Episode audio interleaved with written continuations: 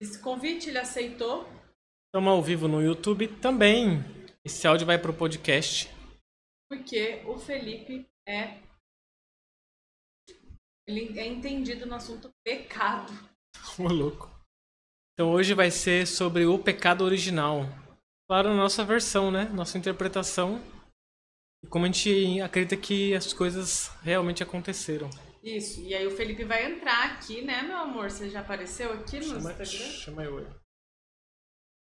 Vou contar por que, que essa história do, do pecado original me veio para falar sobre. Tudo começou por quê? Primeiro porque eu coloquei sobre a culpa.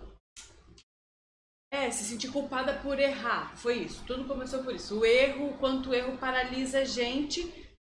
E aí, do erro, eu, eu me conectei com uma história que eu e o Felipe vem conversando faz um tempo. Amor, Tá ouvindo o áudio. O ventilador tá saindo. convidar você aqui. Vai. Convidei três vezes.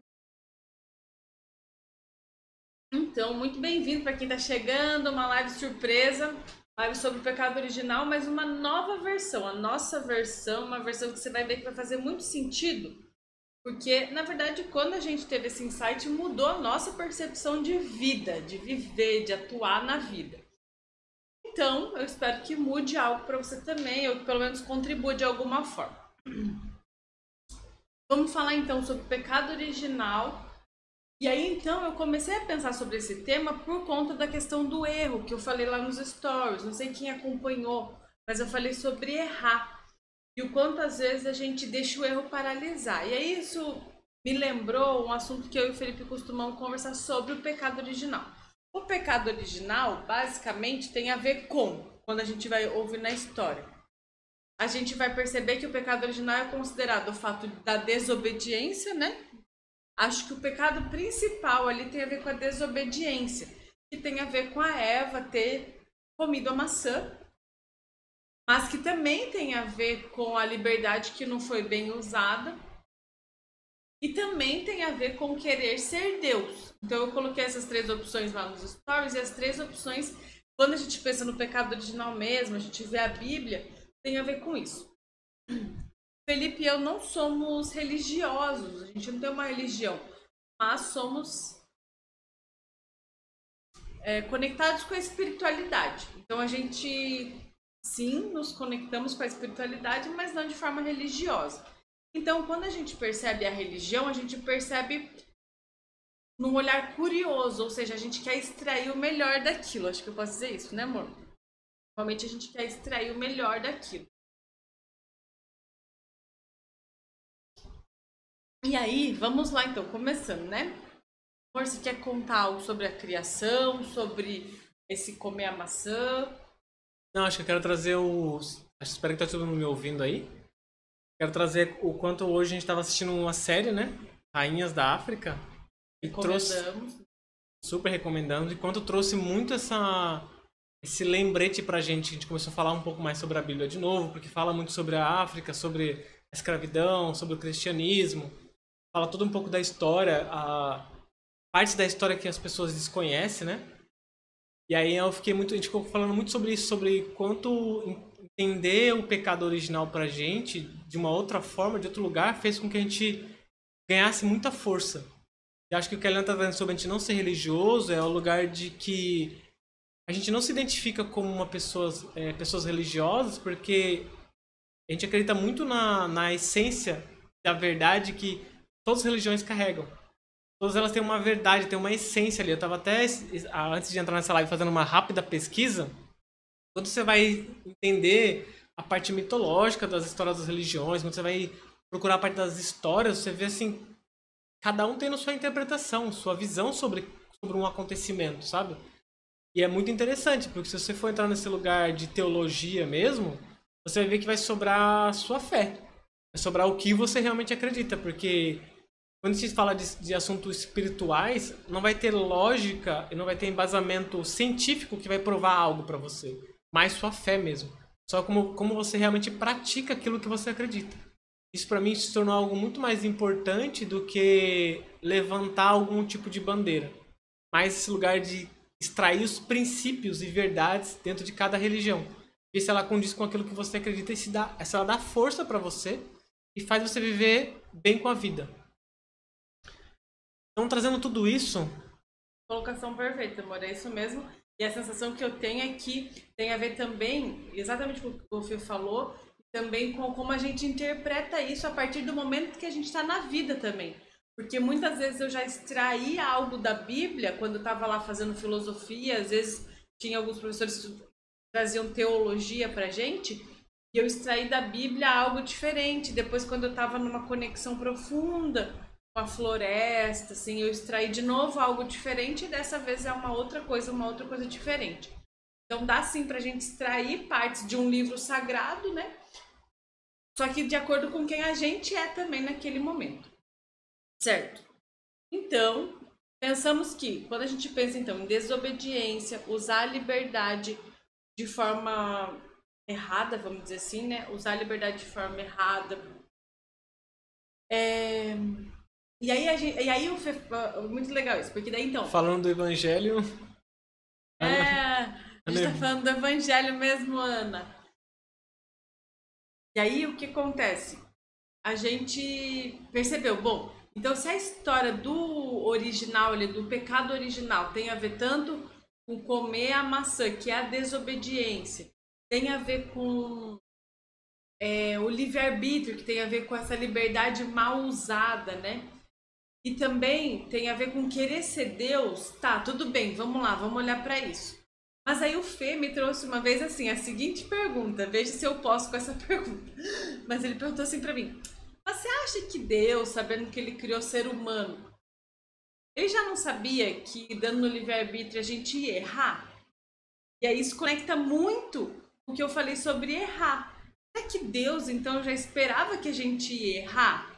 E quando ele me fez essa pergunta, a gente começou a concluir uma nova história, um novo pecado original que na verdade tem a ver com o primeiro pecado, que a gente acha que foi realmente pecado. E aí, claro que é uma desconstrução de tudo, porque a gente toma essa liberdade também de conectar com aquilo que a gente percebe e trazer uma nova versão que é nossa. Mas que faz muito sentido. Então, amor, se você puder trazer. Claro que isso não foi só uma coisa minha, né? Eu ouvi de outras pessoas, de teólogos, algumas é, teorias mas a resposta que, que a gente trouxe, baseado no que a gente ouviu da leitura da Bíblia e outras interpretações, eu ainda não vi em lugar nenhum. Então foi muito interessante de a gente perceber isso, que... Vou contar então brevemente a história da, do pecado original. Então, como que é a história do pecado que, que a gente acabou vindo conhecer e que fez trazer esses insights? De que Deus é, permitiu que o Lúcifer visse o trono é, dizem que lá que o trono era gigante, era enorme, muito grande, muito grande. E Deus permite, levanta Lúcifer, permite que ele consiga ver em cima do trono. Quando ele olha o trono, ele fica. Ele começa a cobiçar muito aquele lugar, aquele, aquela, aquele lugar de poder. Então, cresce dentro do coração dele essa vontade de tomar o lugar de Deus. E aí acontece lá que ele é, que ele é expulso, acontece toda uma treta, acontece todas umas questões, e ele é, jura ou, ou, coloca nele que ele vai se vingar de Deus de alguma forma. E aí Deus tem a sua criação, sua amada criação, que seriam os seres humanos, lá no Jardim do Éden, e estabeleceu essa regra que eles poderiam viver ali pela vida eterna, contanto que eles não comessem da fruta da árvore que estava no meio, que era o fruto do bem e mal. Se vocês comessem essa fruta, vocês iriam certamente morrer. E aí, na Bíblia eu não consigo encontrar esses trechos exatamente, mas dá pra você inferir, assim, pensar nessas possibilidades que. Porque a Bíblia é muito interpretativa, né? Fala que Lúcifer se tornou na serpente e tal.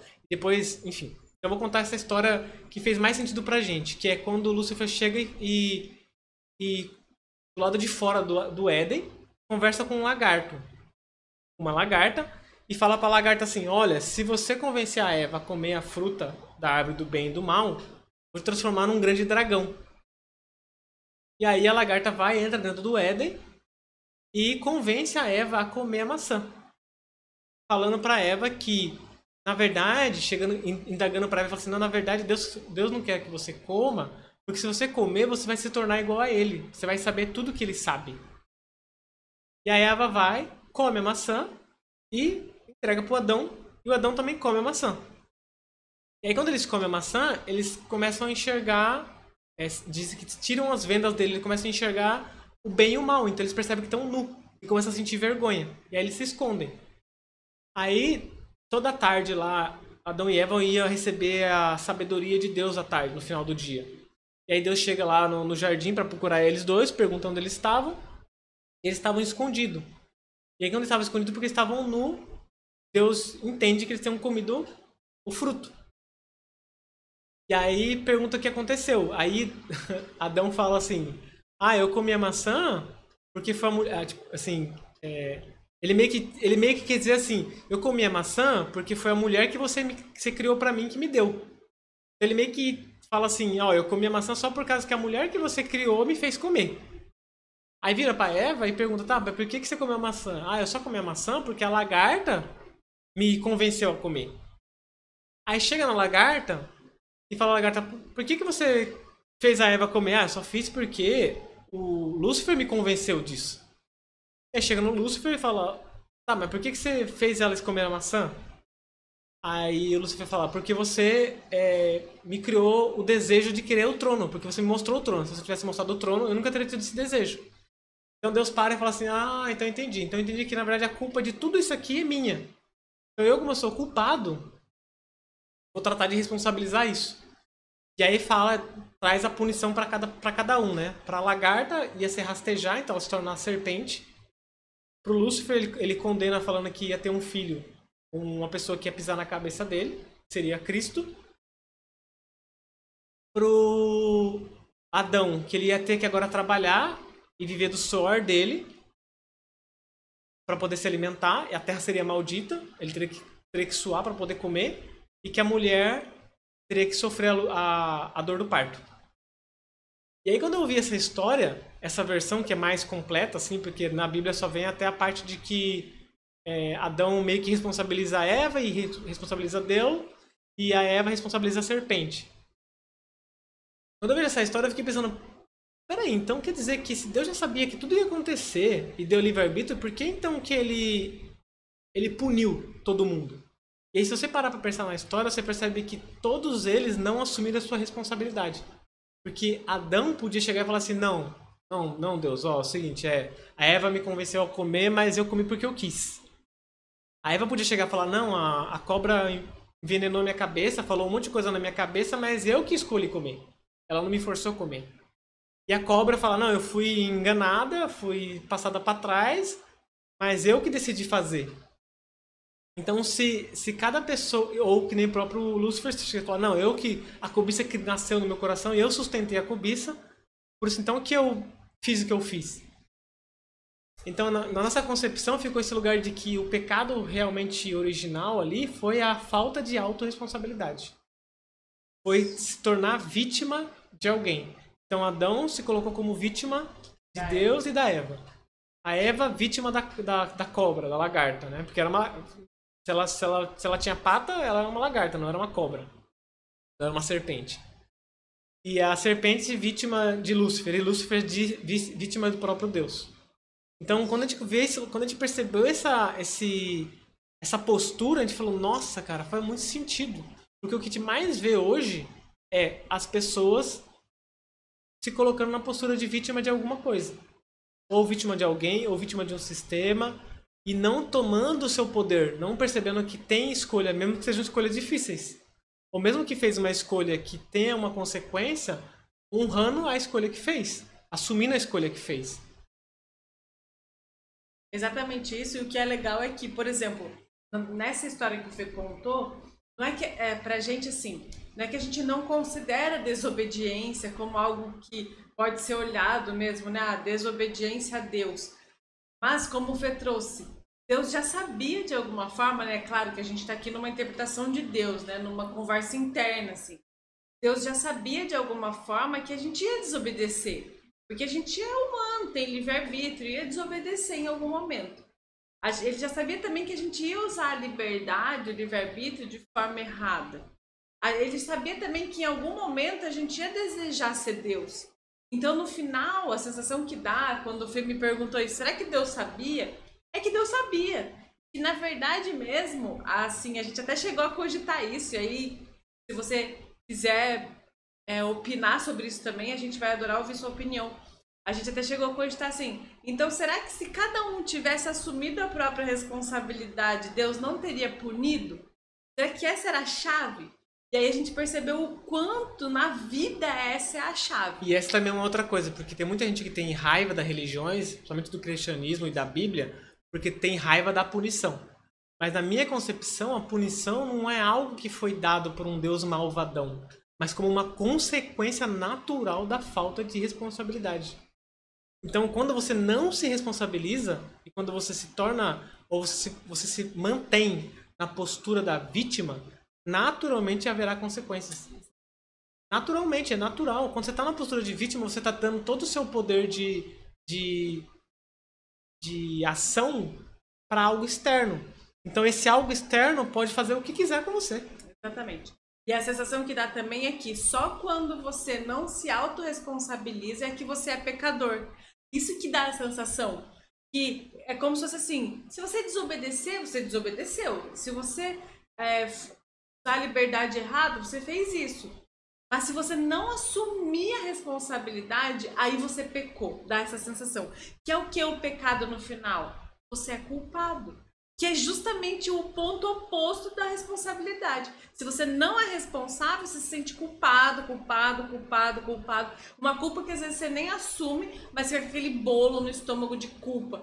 Culpa por errar, culpa por ser quem você é, quando você assume, opa, tá, eu não sou culpada, mas eu sou responsável e sim coautora disso, porque se isso está acontecendo, eu também tenho responsabilidade, então eu também estou de alguma forma criando isso, aí tudo muda. E aí eu me. Olha como é lindo isso, mas quando eu sou autorresponsável, eu também chego perto de Deus. Porque só quando eu sou autorresponsável é que eu consigo perceber. Eu co-criei essa realidade. E se eu cocrio, eu sou Deus. Então isso é muito bonito, porque aí te aproxima de Deus. A autorresponsabilidade te aproxima de Deus. Do potencial que você tem, inclusive, de transformar a própria vida. Por isso que, assim, a gente já ouviu essas teorias em alguns lugares, mas o que eu achei incrível que o Fê trouxe é que talvez, talvez, e aqui é uma... Oi, Denise! Ai, que linda! Agora que eu vi quem é. Bem-vinda! Estamos falando do pecado original. Na nossa versão. Na nossa versão desconstruída. O que eu achei mais legal da versão do Fê que ele trouxe foi. Não significa que. É, aliás, significa que a desobediência, o querer ser Deus e tudo mais, no fundo não é pecado. E que, na verdade, o grande pecado, o único pecado, a gente pode até dizer assim, que foi o que a gente chegou a essa conclusão, que é o primeiro e único e último, e o que se a gente conseguir ultrapassar, a gente se aproximar de Deus, é a não autorresponsabilidade, ou seja, não assumir a autorresponsabilidade sobre a vida, perante a vida. Em outras palavras, ficar na postura de vítima. Isso. Dizer, como a gente disse, do pecado, que é Adão falou que ah, eu comi a maçã porque a Eva me deu. Que você a criou, Eva... você criou a Eva e ela me, ela me convenceu. É. Então a culpa é sua, Deus. Aí chega na Eva, não, quem me convenceu foi a lagarta, que na verdade a gente, lá tá escrito serpente, mas só se tornou serpente após a punição. E aí chega na lagarta. Ah, não, foi, Lúcifer. foi Lúcifer que me convenceu, porque isso. ele falou que se eu fizesse isso eu ia me tornar um grande dragão. É, chega no Lúcio e fala: Não, foi culpa sua, Deus. Você me fez ver o trono. Se eu não tivesse visto o trono, eu teria, nunca teria cobiçado o seu, o seu lugar. Ou seja, a culpa do Adão comer a maçã é de Deus. Chegamos a essa conclusão, já que tudo é culpa de quem criou tudo. E aí, e aí esse é o ponto. Pode falar. Não, e aí quando Deus toma, assume a culpa, ele pode ficar na postura de vítima, né? De dizer, não, vocês me enganaram, vocês não sei o quê, porque essa é a postura da vítima vocês me enganaram, eu confiei em vocês e você não sei o quê. Como pode trazer a postura da autorresponsabilidade? Bom, se a culpa é minha, então, então, vamos, então vamos colocar a coisa na ordem, então. Se eu fui culpado por dar livre-arbítrio para vocês, então agora eu vou tirar isso. Vou mudar a regra do jogo. E aí sai trazendo punição para cada um. E de novo vem esse lugar de que não é um Deus malvadão que puniu, mas só mostrou a consequência de quando a gente não assume nossa responsabilidade. Porque eu fico, eu fico realmente pensando, será que se Adão tivesse falado assim, pô Deus, não, foi foda, meu, eu, eu amo muito a Eva e você fez ela pra mim, eu tava sozinho e quando ela me deu uma maçã, eu, eu aceitei a maçã, fui fraco, mas eu assumo a responsabilidade. Eu assumo e digo mais, é, não puna, não puna a Eva, só me pune. Eu recebo a punição, sabe? Eu fico imaginando se ele tivesse tido essa postura, que tipo de resposta é, Deus teria dado? Se a Eva tivesse falado, não, não puna Adão, porque fui eu que convenci-lo. Não, não faça isso. Que postura teria sido, tipo, de ela ter tomado toda a alta responsabilidade para ela, quando ele também tivesse tomado toda a alta responsabilidade para ele? Sabe? Qual é a postura quando você encontra na vida, quando você tá numa situação de, de ah, eu estou sendo vítima de algo e você inverte. Fala, não, peraí, eu estou todo nesse lugar porque essa foi o meu comportamento dos últimos 5, 10 anos. O, o ciclo de convivência que eu participei, o tipo de pensamento que eu tive, tudo, tudo que, eu tô, que eu fiz é consequência do que eu criei. Ah, mas eu não, eu não nasci num berço de ouro, eu não nasci não sei o quê, eu não nasci não sei o quê. Mas todas essas condições ainda são respostas do nosso antepassado. E a gente faz parte dessa resposta. A gente não pode ignorar essa resposta. Tipo, ah, eu nasci. É, porque tem muito comum isso, né? Ah, eu nasci na favela, eu nasci na comunidade, porque eu fui oprimido pelos imperialistas. E aí eu fico carregando essa raiva, carregando esse vitimismo e fico dizendo: "Ah, eu eu fui injustiçado, eu fui injustiçado, eu fui injustiçado". Em vez de tomar esse lugar e falar assim: "Tá, meus pais fizeram as melhores escolhas que eles puderam e eu nasci onde eu nasci com as condições que eu tenho". Como é que eu inverto essa, esse jogo agora, com o conhecimento que eu, que eu tenho? Porque isso é, uma, isso é a mudança de autorresponsabilidade, é falar, as condições nunca serão perfeitas. Nunca serão perfeitas. Para todo mundo nunca vai ser perfeita. Porque a condição ela parte, ela parte da, da, da, da, visão de como você vê a realidade. Então tem gente que tem muito, você pode ver, você pode ver históricos de pessoas, os playboys aí, filhos de, de milionários que tem, tem tudo, mas não tem nada. Porque é a questão da percepção que eles têm. Porque às vezes tem muita parte financeira, mas não tem conexão espiritual. Aí você vai na, na, na periferia, gente que não tem nada material, mas tem uma conexão profunda com a espiritualidade. Então, para sempre para alguém vai estar tá faltando alguma coisa. Vai ser em relação a como você lida com essa postura, com os desafios da vida. É muito engraçado que eu vi esse dia alguém falar assim: no mundo inteiro, não importa a classe social dessa pessoa, todo mundo tem problemas. A partir do momento de como você olha para o problema, encara o problema, é como você encara a vida. Eu posso olhar para a vida e falar, ah, esses problemas são maiores que eu, eles estão me engolindo. Ou eu posso pegar e usar os meios que eu tenho para enfrentar o problema e transformar um problema em solução. É aquela frase que diz: é, eu sou aquilo que eu fiz daquilo que me fizeram. Então é, eu, tá, tudo bem, cada um seu contexto, e aí é muito lindo, porque eu estava assistindo uma série documentário que era sobre os bebês selvagens. E aí aquele bebê nasce selvagem, aí a primeira minuto de vida dele ele já passa por um monte de adversidade, animal querendo comer ele, é coisa que cai, rola, quase é levado pela correnteza, uma, um drama. E aí você fala, caramba, isso é a vida. é isso. Pra mim ficou nítido assim, isso é a vida. E a vida, aí, aí é assim, o que eu vou fazer daquilo que a vida fez comigo? Então a vida tá acontecendo. Todo mundo tem trauma, vai ter trauma mesmo, gente. Eu percebi isso nesse, nesse documentário. Eu já tinha percebido isso, mas nesse documentário foi no, no muito nítido que é, gente, a vida é trauma atrás de trauma. E aí é trauma atrás de trauma, todo mundo vai ter trauma, mas é o que eu faço desse trauma que é o meu trauma. Porque aí é o meu trauma que conta a minha história. Isso também é lindo, porque por mais que pareça dolorido no começo, mas depois que eu me conecto com o meu trauma, que conta a minha história e que é sim a minha chave no mundo também, quando a gente percebe que o nosso bloqueio é também a nossa chave no mundo. Nossa maior dor. Eu ouvi uma frase assim, quando eu tava num estado depressivo, eu fiquei três anos depressivo, né? E eu ouvi uma frase que era assim: quanto maior a sombra, maior a luz. E me falaram assim: um dia que você conseguir sair desse lugar, você vai emitir o tanto de luz que você experienciou da sombra. E nos ritos é, xamânicos, por exemplo, dos índios americanos, o xamã, ele precisa, ele precisa, ele é a pessoa que viveu o maior processo traumático possível. É o, o xamã, que é o que está em contato com o céu e a, conecta o céu com a terra, ele passa por as partes mais, mais feias que o ser humano pode experienciar. Tem ritos xamânicos na, das tradições E se você, se você souber a história, você, você tem uma. Você tem ânsia de, de vômito, nojo. Porque assim, é a coisa mais terrível, porque eles, eles falam que o xamã ele precisa aprender a criar um bloqueio psíquico. Ou seja, é um lugar de, de, de experienciar a profunda dor para conseguir, é, conseguir sustentar a dor que outras pessoas vão viver. E faz todo sentido. Não tem como um xamã ver uma outra pessoa passando, sei lá, por uma, uma obsessão espiritual ou passando por uma depressão profunda se ele não ter vivido essa dor. Ele não consegue ter compaixão com essa pessoa, ele não consegue arrancar essa pessoa de lá. Ele não consegue falar pra pessoa com dureza se ele não viveu essa mesma dor para saber que ponto que tem que levar o cuidado com a dor e que ponto que tem que falar com a pessoa e sacudir ela para arrancar ela daquele lugar. Se a pessoa não viveu essa experiência, como você pode ver hoje, pessoas que estão fazendo é, processo, é, se tornando terapeutas, mas não, não passaram por essa dor. Estão tentando ajudar outras pessoas sem ter vivido a sombra. É muito comum. Acontece que essas pessoas chegam num lugar que ela fala assim: eu não consigo mais é, ajudar essa pessoa enquanto eu não viver a minha própria sombra, enquanto eu não aprofundar na minha sombra. E é esse lugar de olhar a vítima. Porque o.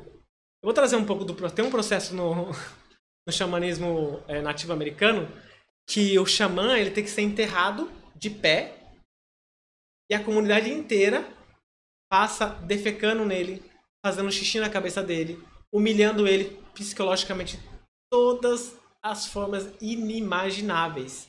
É um processo onde as pessoas da comunidade têm a oportunidade de colocar toda a sua sombra em cima do xamã, do, do aprendiz de xamã.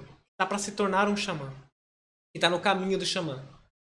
E aí, esse processo da comunidade, que pode parecer algo assim, tipo, cruel, é um processo de cura para a própria comunidade, enquanto acontece o processo, e para o próprio xamã para criar resistência psíquica, emocional, resiliência emocional, para lidar com a situação de estar enterrado de pé, só com a cabeça para fora, debaixo do sol, chuva, e recebendo todo tipo de ataque. E quando ele passa, e se ele sobrevive a sobrevive fisicamente, se ele sobrevive fisicamente, emocionalmente, espiritualmente sobre esse processo, ele então se torna um xamã. Mas se torna um xamã por si próprio. Por ter vivido essa experiência de transformação.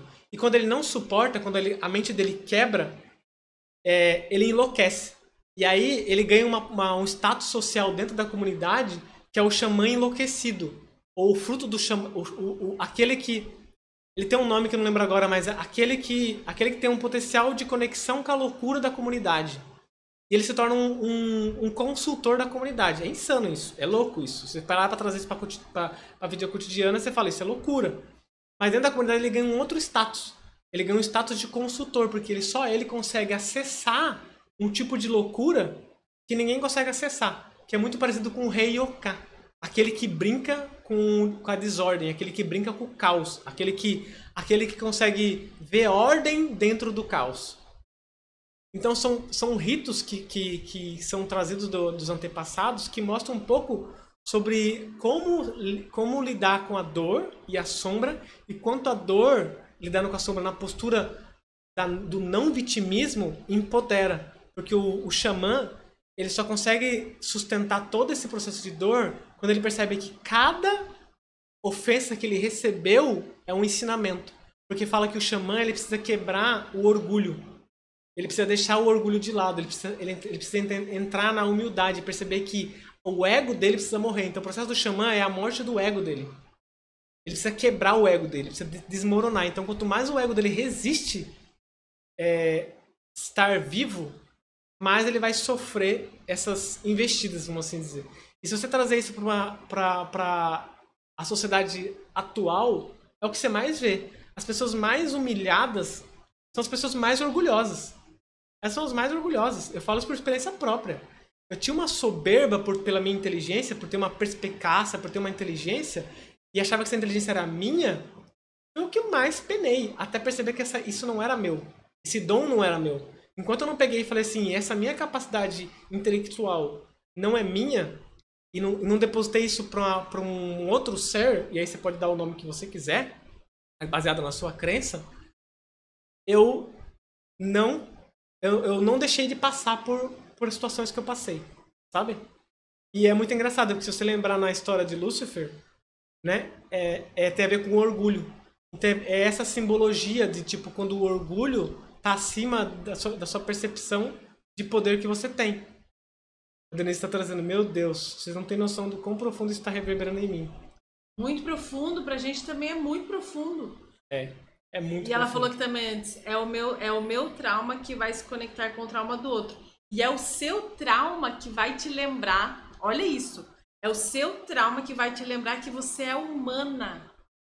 Essa é a parte que toda vez eu preciso ficar assim, meu Deus, é o meu trauma que me lembra que eu sou humana. E por que, que eu sou humana? Porque eu vim de uma mulher que é humana, de um homem que é humano, que provavelmente são os portais do trauma, muitas vezes, mas que porque eles são humanos reais e porque me traumatizaram, é que eles me lembram, você é humana. E você tá livre pra errar. Contanto que você não repita o mesmo pecado original, que é culpar alguém, culpar o outro. É, porque quando você se autorresponsabiliza, você não culpa mais ninguém. E aí, olha só, falei do pai e da mãe, né? É, uma, uma, grande questão que a gente vê também muito, inclusive dentro de nós mesmos, é quando a gente volta e culpa pai e mãe. Por exemplo, isso. Ah, foi porque minha mãe não, não fez eu ir pra aula de piano que eu não sei tocar piano hoje, que eu tenho que fazer aula de piano hoje, porque lá atrás eu podia ir na, na aula. Culpa da minha mãe, culpa da minha mãe. Só que a grande questão é que quando eu culpo a minha mãe, eu ainda tô culpando Deus, porque é a criação de tudo. Então a origem da reconciliação, quando a gente fala, ah, tem que se reconciliar com pai e mãe, na verdade a origem é a reconciliação com Deus, a reconciliação com a criação, que é Deus, criação, natureza, aquilo que você quer se reconciliar. Mas algo é- maior. Isso, que é algo que. Gente, é assim, é a natureza. É isso, é predador lá na- no, no vídeo. É um predador querendo comer o filhotinho do outro. É a realidade, é a vida. E aí é, poxa, eu preciso amar essa vida como ela é. E esse é o jogo da vida. Isso aí é o grande desafio. Além de me responsabilizar, não é além, é assim, se eu me responsabilizo, eu amo. Porque se eu me responsabilizo, eu sei que tudo que tá acontecendo tem um propósito. Muito pode, maior. É assim, ó, pode jogar no meu peito que eu banco. muito maior que a nossa pequena concepção, né? Tipo, de, do que, que é viver na vida, né?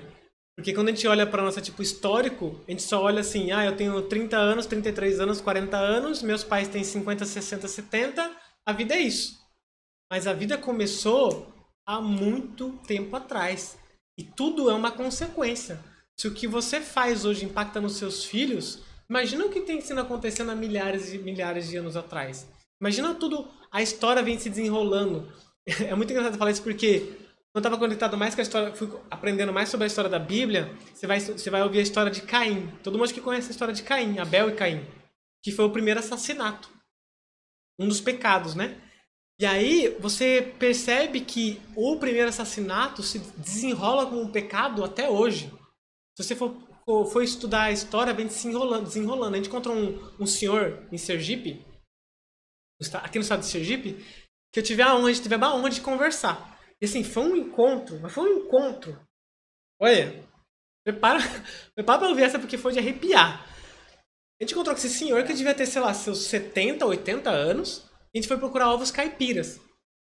E aí a gente descobriu que essa casa desse senhor tinha ovo caipira. A gente parou na, parte, na porta dele e foi, foi pedir. Me sai da casa um cangaceiro.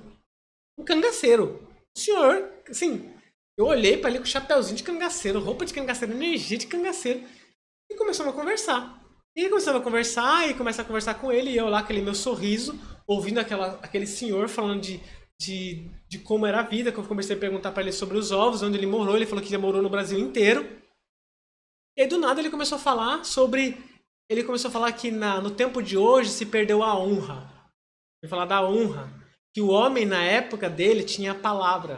Que a palavra do homem valia mais do que qualquer coisa. E aí eu perguntei pra ele assim, mas como assim? Me deu um exemplo. Ele falou assim, se um homem no passado falasse assim, eu vou fazer, já estava feito. Não tinha dúvida. Se o homem falasse, eu vou fazer, estava feito. Hoje, você vê homens fracos que falam, vou fazer, e, e não faz. Aí ele foi contar a história de um homem que ele falou que, que pediu um serviço, que ele pediu um serviço pro homem, o homem falou que ia fazer, não foi fazer, ele pegou e passou a peixeira no homem. Aí a Helena começou a ouvir a história. Eu comecei a ficar tensa. Falei, meu Deus, tô de frente pra um assassino. A Helena começou a ficar tensa e eu achando aquilo o máximo.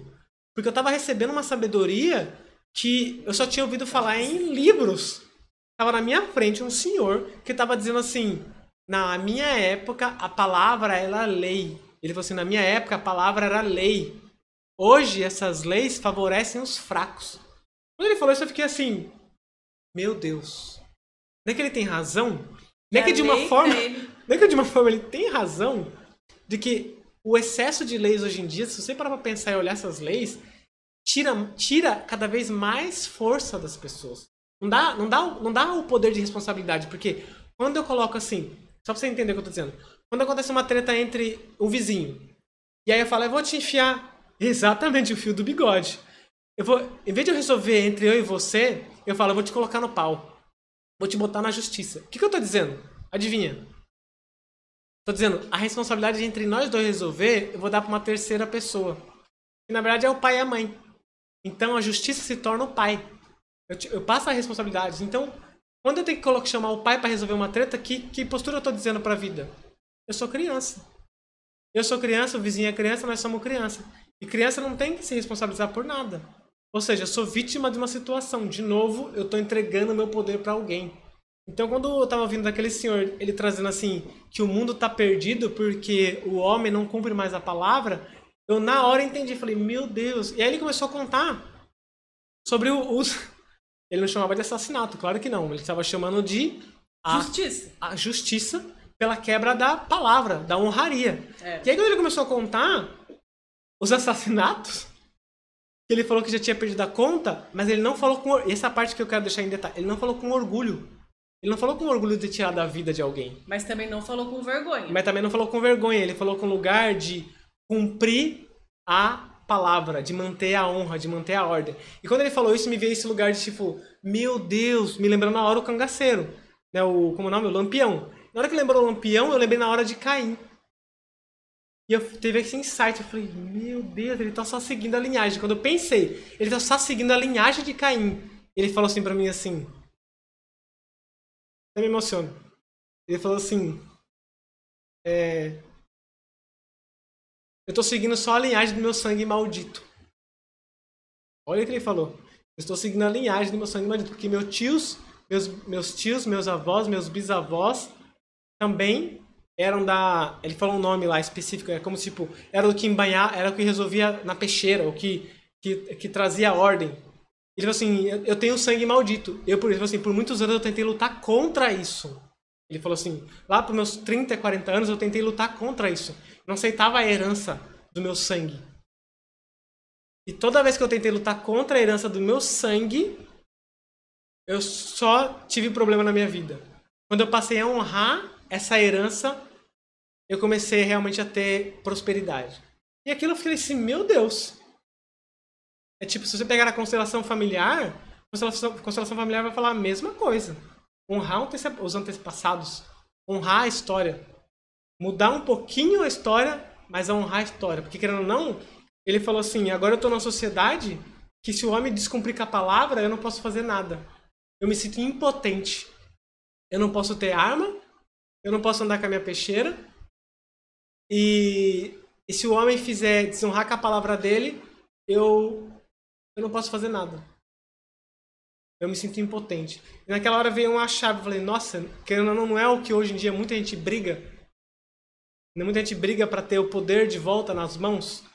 Às vezes bélico, porque não consegue ver uma outra forma de tentar responder aos, ao excesso de liberdades e falta de responsabilidade das outras pessoas a gente convivendo com essas pessoas que a gente encontrou esses, esses ícones mesmo. Porque eu confesso Foram vários. Fiquei, tive hora que eu falei, meu Deus, tô diferente com um assassino, e ao mesmo tempo era, esse cara é a história desse lugar.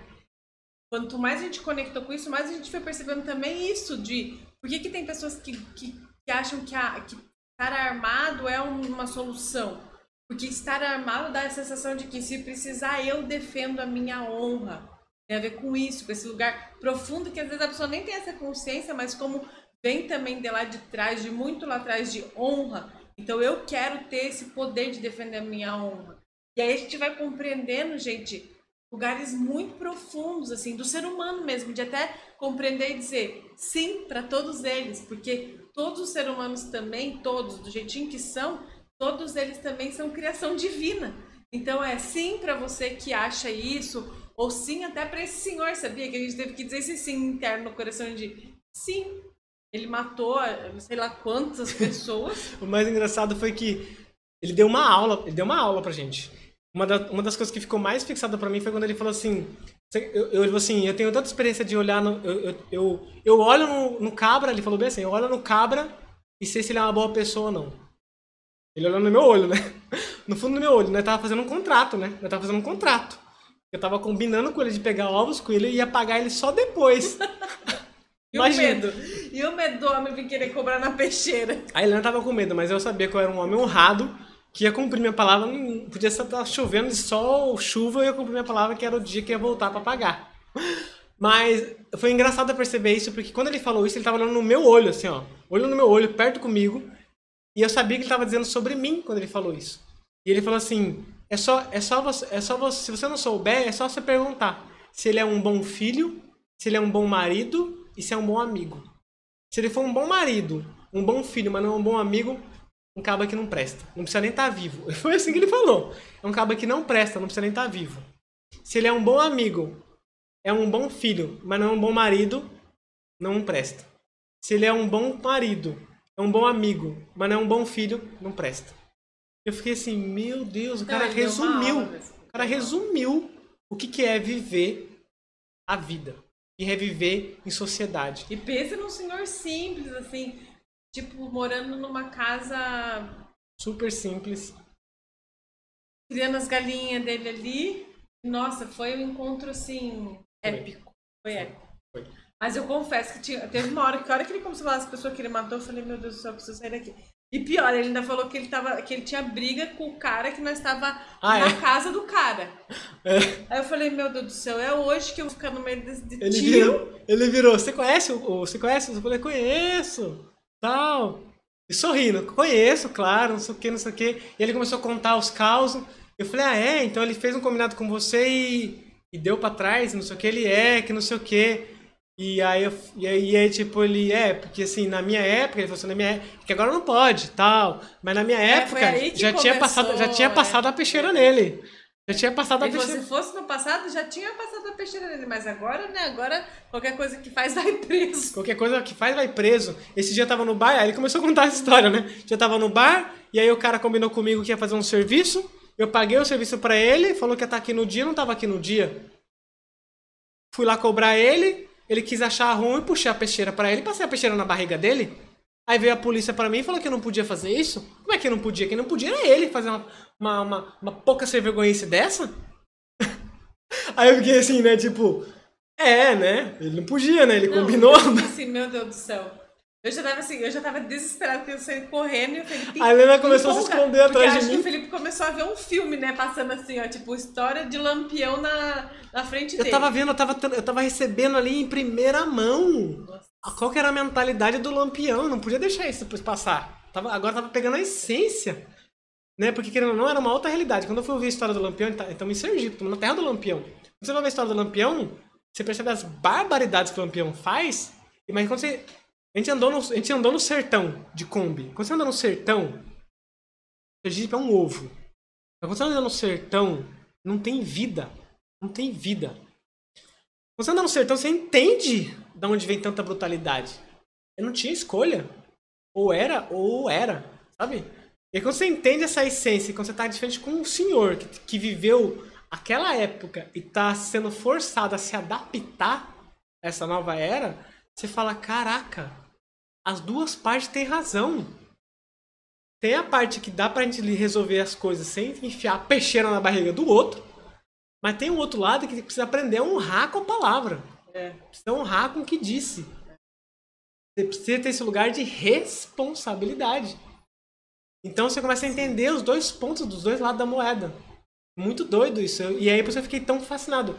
Eu, eu, a, Helena, a Helena desesperada já atrás de mim se escondendo e eu tava assim, fascinado. Eu falei, gente, Eu acho que o que ele ensinou muita gente foi a deixar a moral cair por terra. De verdade. Eu sempre ouvi isso de, não, a moral, ela é importante, mas às vezes ela vai estar tá contra a vida.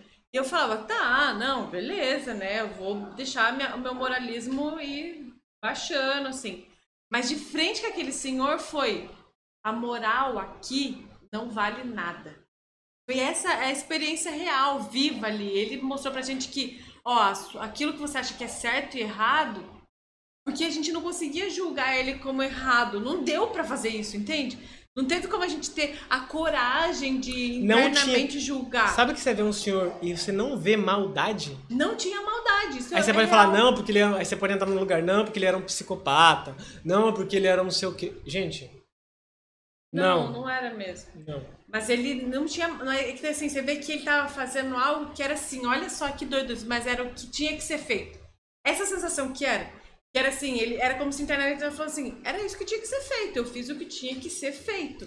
E aí, se você levar num lugar de tipo assim, toda ação você como ser humano faz tem consequência, quem é que, quem é que faz você pagar a consequência? Se você faz algo e tem uma consequência, quem faz você pagar? Você pode pensar, ah, Deus. Mas Deus faz você pagar através de quem? Se não através de outro ser humano. Então, quando você, quando você entra nesse lugar e você percebe que todo ser humano está a serviço de outro ser humano, mano, muda, muda tudo. Porque você fala, nossa, o Senhor, na verdade, está então a serviço. Tá a Não, serviço. Isso é a hora que a gente, que a moral vai por terra, assim mesmo. Você, você fala, meu Deus, mas isso está tudo errado. Eu só pensava, essa parte moralista, né?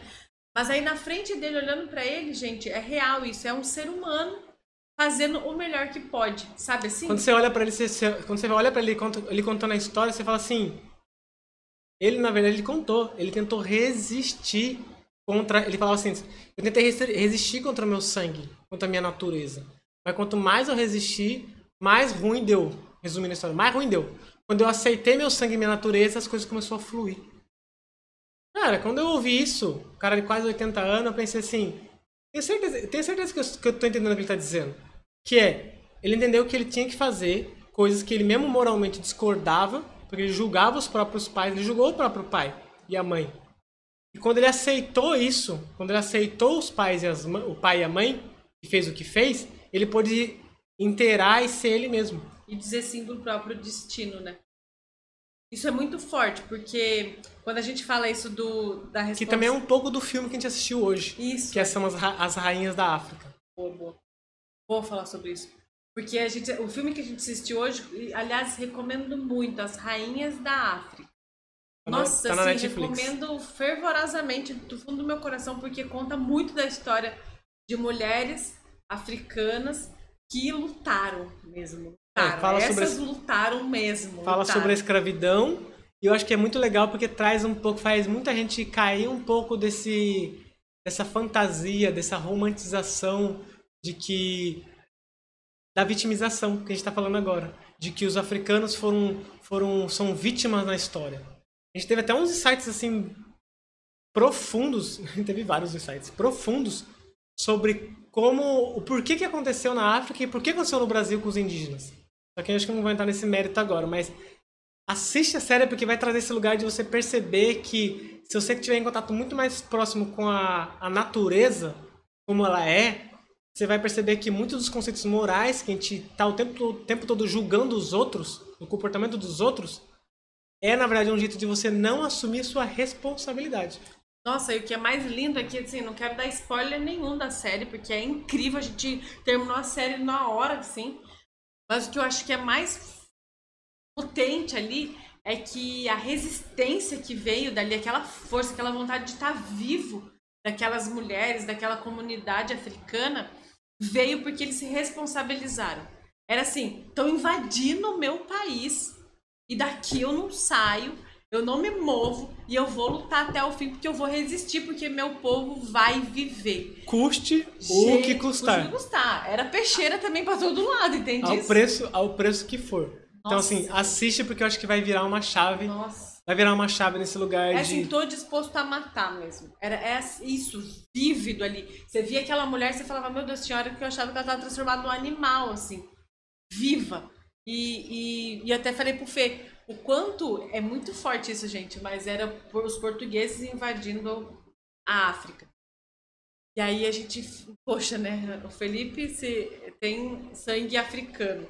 Eu tenho sangue português. E a gente falou assim, meu Deus do céu, que batalha. Que batalha é essa? Porque é, são dois lados querendo muito viver. Claro que Portugal, mais, além de viver, ele também queria expandir que é também viver, né? No final é eu quero eu quero expandir porque assim eu garanto a vida dos meus da próxima geração e a África ali dizendo eu vou viver, mas nem que isso custe matar todos vocês. Então aí eu falei pro Fê, nossa, porque eles viveram, resistiram, é que a gente tá vivo. Ou seja, olha o que corre na nossa veia, quanta e tem muito mais, só que se a gente contar vai dar spoiler. Não, assista, assista, porque é, vale a pena vale assistir. Pena. Meu Deus. Mas resumindo a história é sair da postura da vítima. É só isso. Sair da postura da vítima. Ah, porque o governo, ah, porque o político, ah, porque o sistema capitalista, ah, porque o pai, porque a mãe, porque o. É, no final, no final é uma crítica a Deus. É uma crítica, não só a Deus, tá? Eu vou falar crítica à natureza também. Porque quando a gente olha que a natureza. É que a série estava dizendo, qual é o nome da série que estava assistindo? Os animais? É o Animal Selvagem. É Bebês Selvagens. Tem na Netflix também. Bebês Selvagens. E é bebezinho que você vê aquela coisinha assim, e de repente vem uma hiena para comer o filhotinho. Aí você fala, meu Deus, às vezes até pensa, que natureza doida é essa? Aí se você tá na postura da vítima, você vai olhar, ah não, que dó. Aí você, aí você vai sentir a dor, que faz parte em lutar, a dor. Aí depois você é lutador, aí você pode virar a chave ou ficar preso e falar, ah, que hiena injusta. Que mundo cruel. Que Deus injusto. Como é que criou um mundo assim? E aí você se perdeu. É. E o mais lindo foi perceber assim, né? O quanto cada desafio. Ai, gente do céu, se a gente puder levar isso pra vida, né? O quanto cada desafio, ah, é. cada trauma, cada coisa faz com que aquele bebê chegue onde ele tem que chegar. Então, por exemplo, tem lá uma foquinha assim, a foca acaba de nascer, a mãe tem que comer no mar e ela fica dois dias comendo no mar e a foquinha assim lá. E aí ela começa a se estrepar toda. Aí, aí você percebe que a maturidade dela vem a partir dela se estrepar. Ou seja, tudo que você é hoje, a sua maturidade, é porque você foi estrepada de alguma forma, no sentido de que alguma coisa te aconteceu. Seja porque você teve que tretar com seus primos. Eu lembro que eu saí no murro com os meus primos e era assim: eu vou, é aquela coisa da honra, eu vou segurar essa, a, minha honra. Então, nem que eu tenha que bater, tá, sair no murro, mas foi o que me ensinou também a viver mesmo, sabe? Eu tive muito esse insight uma vez, que era era como se. Ai, gente, isso foi uma coisa meio transcendental, na verdade. Mas é como se a... eu tive um insight de que a minha mãe. Eu tinha umas coisas assim também, né? Todo mundo tem, acho que a mãe, né? De ah, acusar a mãe, apontar a mãe. E aí um dia eu tive uma percepção espiritual mesmo de que a minha mãe, tudo que a minha mãe tinha feito, se ela não fizesse, eu não ia conseguir viver, não ia conseguir me manter viva. Viva que eu quero dizer é em, em ação mesmo, né? Sobrevivendo, vai, sobrevivendo às intempéries da vida, que são muitas. Então, muitas vezes, aquilo que a nossa mãe e nosso pai traz como desafio, e a vida em si, porque na, na verdade a mãe e o pai são símbolos, né, da vida. São coisas que vão levar a gente para a maturidade, que é no final aquilo, porque assim, quando você, eu percebo isso, tudo que eu vivi no meu passado, eu fui transformando é o que eu mais consigo ajudar as pessoas a transformar, porque eu já sei o caminho. Então, por exemplo, ter reconciliado com a minha mãe, o que mais aparece para mim são mulheres que precisam se reconciliar com a mãe. O que eu mais faço é a atividade de reconciliar com a mãe. Por quê? Porque eu passei por isso e foi a minha, uma das minhas, né, claro, viradas de chave. Assim como ter passado a respeitar o Felipe e não a desprezá-lo, né? Quando eu conto muitas vezes no livro, vou falar mais disso depois, né? Quando o livro sair, vocês vão ver. Fez com que muitas vezes eu, eu consiga contribuir com a vida de mulheres que percebem que não conseguem respeitar os maridos ainda. Então, aquilo que a minha dor também é minha ferramenta, né? É muito louco que é, o, é o, a história do xamã, né? O xamã só, é, só ajuda a curar outras pessoas porque ele curou a si próprio. Se ele não consegue passar pelo processo de curar a si próprio, tá travado aí? Tá travado ali, mas tá bom, fala É. aí. Se ele não consegue passar pelo processo de, de curar a si próprio, ele não vai ter como curar outras pessoas, ajudar outras pessoas a passar por esse mesmo caminho. Denise falou assim, a autorresponsabilidade é a base da maturidade. Total. Sim, é imprescindível, não tem como amadurecer. E pra, pra amadurecer, não tem como amadurecer sem dor. E é uma coisa que a sociedade de hoje, a cultura de hoje, está tentando evitar a todo custo.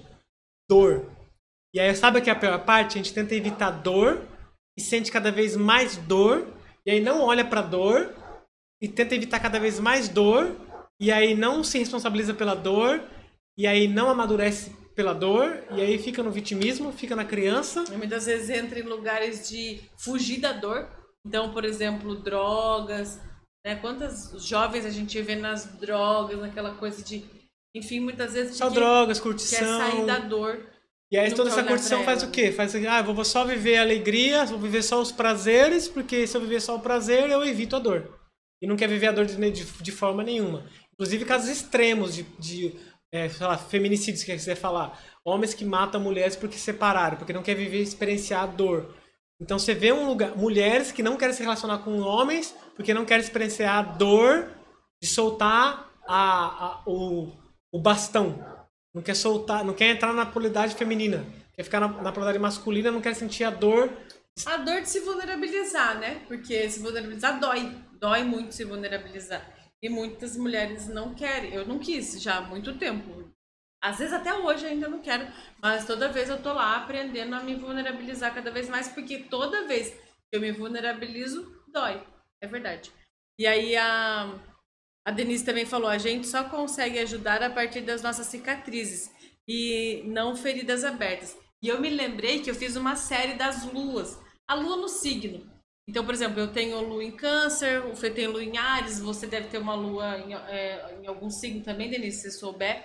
Mas o que eu acho mais legal das luas, da série das luas, é que toda vez que a, a lua, ela sempre chega com alguma coisa que vai ser um- uma dor. Então a lua, ela já traz uma dor ali. Não adianta o que fazer. Pode a mãe querer se fantasiar de palhaço, não adianta. A, ela, a criança vai ter uma dor. É. Então, a criança vai ter uma dor. Ah, lua em Capricórnio. Legal. Por exemplo, então, vamos lá. É, lua em Virgem. Dá um exemplo aqui de nenhuma das nossas luas. Lua em Virgem. Lua a não ser que tem mais alguém aí que tem lua em Virgem, né? Mas lua em Virgem. A dor, muitas vezes, é que a utilidade da criança é associada ao amor. Então, ela só acha que é amada quando ela é útil. Gente, isso não é culpa da mãe, tá? Eu sempre falo isso, toda vez vou repetir pra sempre. Mas é tipo, a a criança se vê assim. Então, essa é a dor dela. Aliás, é uma questão que quem tem lua em virgem, eu sempre trabalho com as mulheres que têm lua em virgem. Olha, você não precisa estar o tempo todo fazendo. Você é amada mesmo sem fazer. Tá, é a dor. Ser, ama- ser amada sendo inútil. Essa é a Isso, frase. essa é a, é a frase da lua em, em virgem. Porém, quando a gente vai ver o talento da lua em virgem, é justamente saber agir na utilidade. Então percebe que a dor dela, que é, ai meu Deus, minha mãe só me ama quando sou útil, mas depois quando ela transforma essa dor e sai da dor, da sombra disso, ela consegue ser a pessoa que vai, por exemplo, muitas luas em virgem são enfermeiras, são pessoas que cuidam da saúde, são pessoas que cuidam da alimentação, sempre muito regradas com a alimentação, porque elas ah, são pessoas muito boas para servir também, elas estão a serviço muito muito bem. Então são pessoas que são exemplo nesse sentido. Só que elas só conseguem viver esse talento quando elas saem da dor. Só que a dor está atrelada ao talento. Então sempre que há uma lua, ela mostra isso pra gente também. O quanto a gente chega com a dor, e aí não interessa, pode ser a melhor mãe do mundo, mas vai ter que ter essa dor. Porque só essa dor vai transformar depois no talento. Só ver se destrava o seu, o seu Instagram aqui.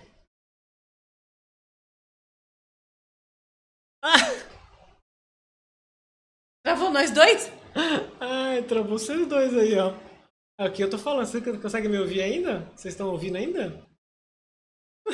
Gente, vocês estão vendo a gente ouvindo? Porque no nosso travou eu, travou o Fê, tá tudo travado.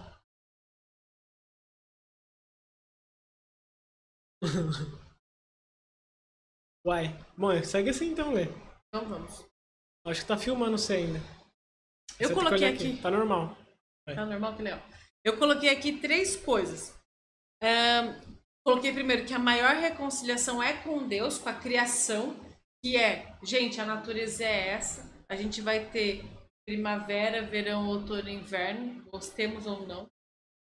Coloquei também amar a vida como ela é, que é isso basicamente, né? Autoresponsabilidade. E se você cometer o pecado de não se responsabilizar, aí sim é que você vai se sentir culpado para sempre. Porque o oposto da culpa é responsabilidade. Tem muitas pessoas que acreditam que quando eu tô me sentindo culpada, eu já sou responsável. Não. Quando você sai da culpa, é que você é responsável. Fala mais disso, amor, porque você É, acho é que o- tipo assim, se sentir culpado. É engraçado você falar, você falou de, da, da dor e do, do trauma, né? As maiores questões foram com culpa e raiva, por exemplo. Então, por isso que é algo que eu domino muito hoje em dia, por ter experienciado isso. Então, quando você, tá, quando você se sente culpado, existe uma parte de você que quer se responsabilizar por isso. Só que hoje em dia o que as pessoas fazem? Elas sentem culpa de forma inconsciente e aí elas querem aliviar a culpa. E aí, como é que você alivia a culpa que é uma dor? Você foge pro prazer, por exemplo. Aí tem milhares de formas de você fazer isso. Drogas foi meu caso. Bebia muito, usava muita droga. Ou então cria, eu acredito em várias histórias fabulosas e ideias de sistemas fabulosos, onde na verdade eu culpo todo mundo, menos eu. Então, como é que eu alivio minha culpa? Na verdade, o sistema econômico financeiro global tinha que ser XYZ, porque no final da história eu não preciso me responsabilizar. Olha que legal. Olha que fácil. Então, assim, você vai criar de várias formas diferentes para não se responsabilizar. Várias, várias. Até o momento que você falar assim, não, peraí, o que está acontecendo na minha vida, o que aconteceu é minha responsabilidade. Eu criei, eu atraí. Ou é minha responsabilidade porque faz parte da minha ancestralidade. Porque é um conceito também que eu demorei para entender. E quando você se conecta com a, com a africanidade, com a ancestralidade, você percebe que muito do que você está recebendo foi por causa que os seus ancestrais fizeram. É uma linhagem. Você não, tipo, nasce assim, ah, nasci agora, comecei do zero, e agora o que eu fizer eu vou pagar, e o que eu não fizer eu não vou pagar. O que eu plantar eu vou colher. Não. Seus bisavós fizeram, você vai colher. É uma coisa só. Então, é você perceber que a sua linhagem é uma é uma é como se fosse uma pessoa só. Então, quando você olhar para trás e estiver culpando seus pais, dizendo assim: "Ah, pai, vocês fizeram errado. Ah, essa culpa é sua". Você tá dizendo assim: "A minha é muito engraçado isso, né? É tipo assim, eu sou um rio. A linhagem ancestral é um rio que tá descendo da, desde lá de cima da montanha.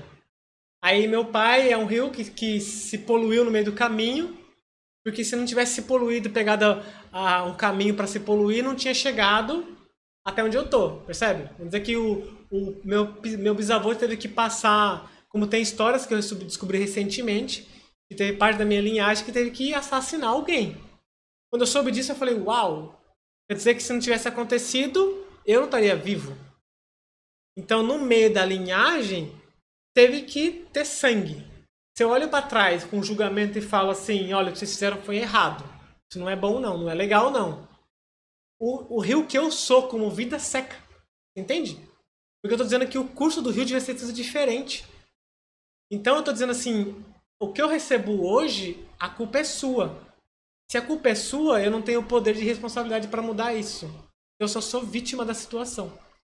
Como é que você inverte isso? Você aceita tudo o que aconteceu. Tudo. Do jeito que aconteceu. Como foi. Não tinha como ser diferente. Porque se fosse diferente, você não tava aqui. Não tem como ser. Ah, não, se os meus bisavós. Ah, se os portugueses. Ah, se os indígenas. Ah, se o sistema. Ah, se. Não adianta. Se for diferente, você não existe. Não sabe, não tem ideia de que mundo seria hoje se tivesse sido diferente. E quando você aceita isso, você, você toma a culpa para si. Então eu, quando olho para o Felipe e a ancestralidade masculina, de tudo que os homens do passado fizeram com as mulheres, eu falo assim, eu aceito e concordo com tudo que vocês fizeram. Eu tenho que aceitar e concordar com tudo. Porque não tem como eu discordar. Porque se eu tivesse vivido na pele deles, eu teria feito diferente? Não, teria feito igual. Porque eu só acho que eu teria feito diferente porque eu tenho a mentalidade de hoje. Viver na época de hoje, que é consequência do que eles fizeram no passado. Você entende? É como o rio querer voltar para trás na fonte e falar assim: não, não, não, não, não, fonte, você tá, você tá descendo no lugar errado. Não faz sentido nenhum. Não faz sentido nenhum a gente tentar julgar o passado com as métricas que a gente tem hoje. Então a gente tem que tomar o passado como aconteceu e a partir do que a gente tomar essa responsabilidade, falar, tá, o que eu posso fazer de diferente a partir disso? Não melhor. Porque não tem como ser melhor. Só vai ser melhor se você voltar no passado e viver aquele passado. Que é impossível. Entende? E eu percebo que essa é mentalidade que eu carregava. Na culpa, olhando para trás, culpando o passado, culpando os portugueses, que no fim é meu pai, e o pai, querendo ou não, que são os portugueses, é a minha é, conexão com o grande pai, que pode ser o grande sol, como pode ser Deus. Então, quando eu estou nessa raiva contra o pai, contra os pais, contra o patriarcado, o que acontece? Eu crio todo um desequilíbrio. Porque eu não assumo a minha responsabilidade, que é tomar a partir do que eu tenho e criar essa mudança. Será que deu para ficar claro? Nossa, perfeito. Eu me lembrei daquilo que eu te contei da vaquinha, que quando, uma, quando fecha uma vaquinha, fecha uma vaca e põe cerca hum, elétrica. Pegar, precisa pegar. Aí, a, quando a vaquinha vai tentar atravessar a cerca e ela toma choque, perceberam no estudo que só a quarta geração depois da vaquinha é que vai tentar de novo sair essa cerca. Porque a, a, uma tomou choque. Então, quanto a nossa geração está muitas vezes libertando algo, fazendo, dando um passinho a mais das gerações que que tiveram lá atrás, muito lá atrás. Por isso é tão importante que a gente siga, porque imagina se a vaquinha, a quarta vaquinha chega e diz para vaca, as vacas lá de trás, para a avó dela, vai vó, tenta você, tenta você ainda tirar a cerquinha, sair da cerquinha, sendo que avó, é, essa avó não tá pronta para sair da cerquinha, ela precisa ela ir além. Ela precisa ir além da cerca. E esse ela e além da cerca somos nós. Nós precisamos ir além da cerca. Esses dias eu tive essa intuição assim, falei, nossa, tava fazendo uma live sobre filhos e falei, imagina uma criança que foi filha única, por exemplo, e virar para a mamãe dela e falar assim: "Poxa, mamãe, você devia ter me dado irmãos". E aí a cena que me veio foi a mamãe dela dizendo assim para ela: "Minha filha, mamãe deu conta de fazer só uma. Agora a mamãe bate na costa dela e fala: agora olha lá para frente. Vai lá, faz três filhos então. Você. É isso, gente. Cada um dá conta de fazer o que deu. E aí, se a gente fica olhando para trás, a gente vai ficar reclamando da mãe não ter dado irmão para nós, mas não vamos fazer nenhum filho aqui olhando para frente, porque a gente tá lá olhando para trás reclamando do que aconteceu, né? Meu Deus, eu, às vezes eu acho, Felipe, sério. A verdade é ter certeza tu, nós repete isso tanto que eu tô achando que é nós que tem que aprender mesmo, né? Porque só é assim, né? Toda vez a gente acaba chegando nesse lugar. Esse aprendizado também é nosso, claro, com certeza. Mas a gente vai repetir ele muitas vezes porque a gente sabe que a gente tem uma missão nessa terra, talvez porque também era o nossa dor, que é justamente levar a autorresponsabilidade como caminho. Por quê? Porque quando a gente quando nós nos autorresponsabilizamos, principalmente na nossa relação, gente, a gente viu um milagre acontecer. Então a gente falou: caramba, a gente tem mais uma chave agora, que é se eu me responsabilizo, então eu consigo transformar minha realidade. Tá vendo ali? Nossa, verdade. Denise, que bom que você está aqui, porque você está dando nos feedback para nós também. Verdade. Deixou o chat animado. Que bom que quem tá aí também não tá se pronunciando, mas que bom que você tá aí também. Sim. Ai, meu pai! Oi, paizinho! O senhor tá beleza. aí! Ai, pai. Então vamos lá, né? Bom, acredito que a gente finalizou. Acho que é, né, Lena? Esse pra gente é o nosso pecado. Esse eu acho que é o pecado original pra gente, né? O verdadeiro. Os outros, e acho que o único também, assim, se eu pudesse ser mais. Vai ficar gravado. Vai virar podcast também. É, eu logo. Eu acho que hoje eu já consigo colocar, fa- fazer podcast pra não precisar ficar com o vídeo ligado, só ouvindo a gente. É, e vai estar no YouTube também. É, acho que você, você não pegou o começo, né? O começo é muito bom também.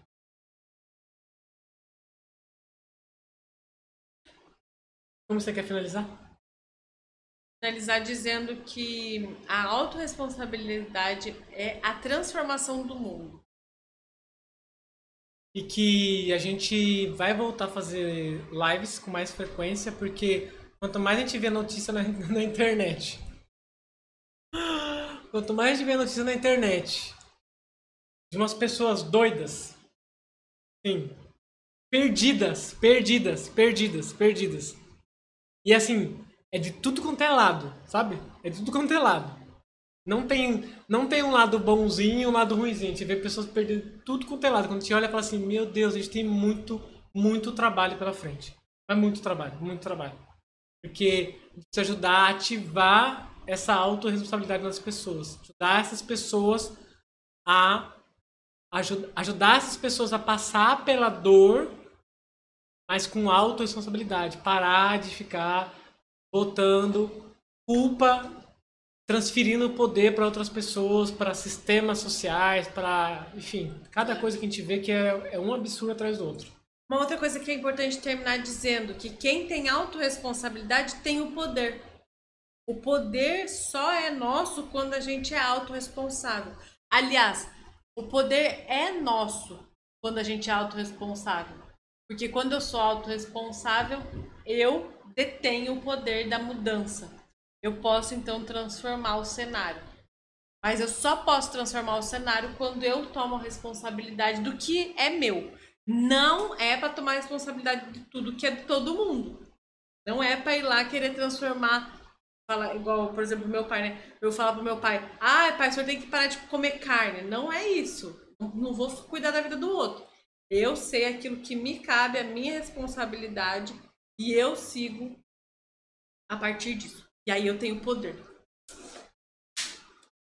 Muito obrigada para quem A esteve. Denise falou, res- autorresponsabilidade e CNV, a comunicação violenta também está destruindo famílias. Olha, eu como um, um ex-CNV, nunca falei isso.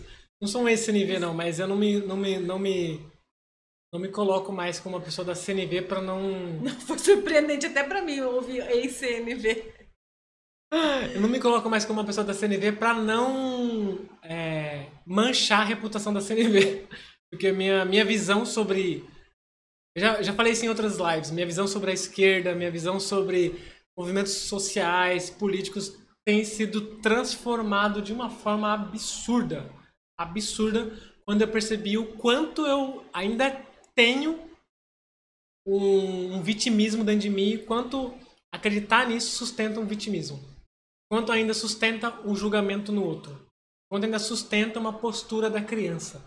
Então eu tô cada vez mais radical nesse lugar de me desconstruir por completo e assumir profundamente o que é essa autorresponsabilidade. Ao ponto de saber que a partir de mim eu posso construir qualquer coisa que eu desejar. Qualquer coisa. Qualquer coisa. Para, Denise. É sério. Eu acho que isso pra mim. E é- se você assistir a série. Assiste a série da África que você vai entender o que eu tô falando. Assiste a série da África e você vai entender esse lugar de que você tem que estar disposto pra abandonar tudo. Tudo. Todas as crenças pra poder se transformar. É, imagina a lagarta, eu já contei isso numa outra live, mas é legal. Imagina uma lagarta falando assim: ah não, eu sou de esquerda e eu vou ajudar a transformar um mundo, mas eu tenho que entrar no casulo e vou virar uma, uma linda borboleta de esquerda. Não. Borboleta ela, pra deixar, pra ela poder se transformar, ela tem que morrer como esquerda. Ela tem que morrer como a pessoa da CNV.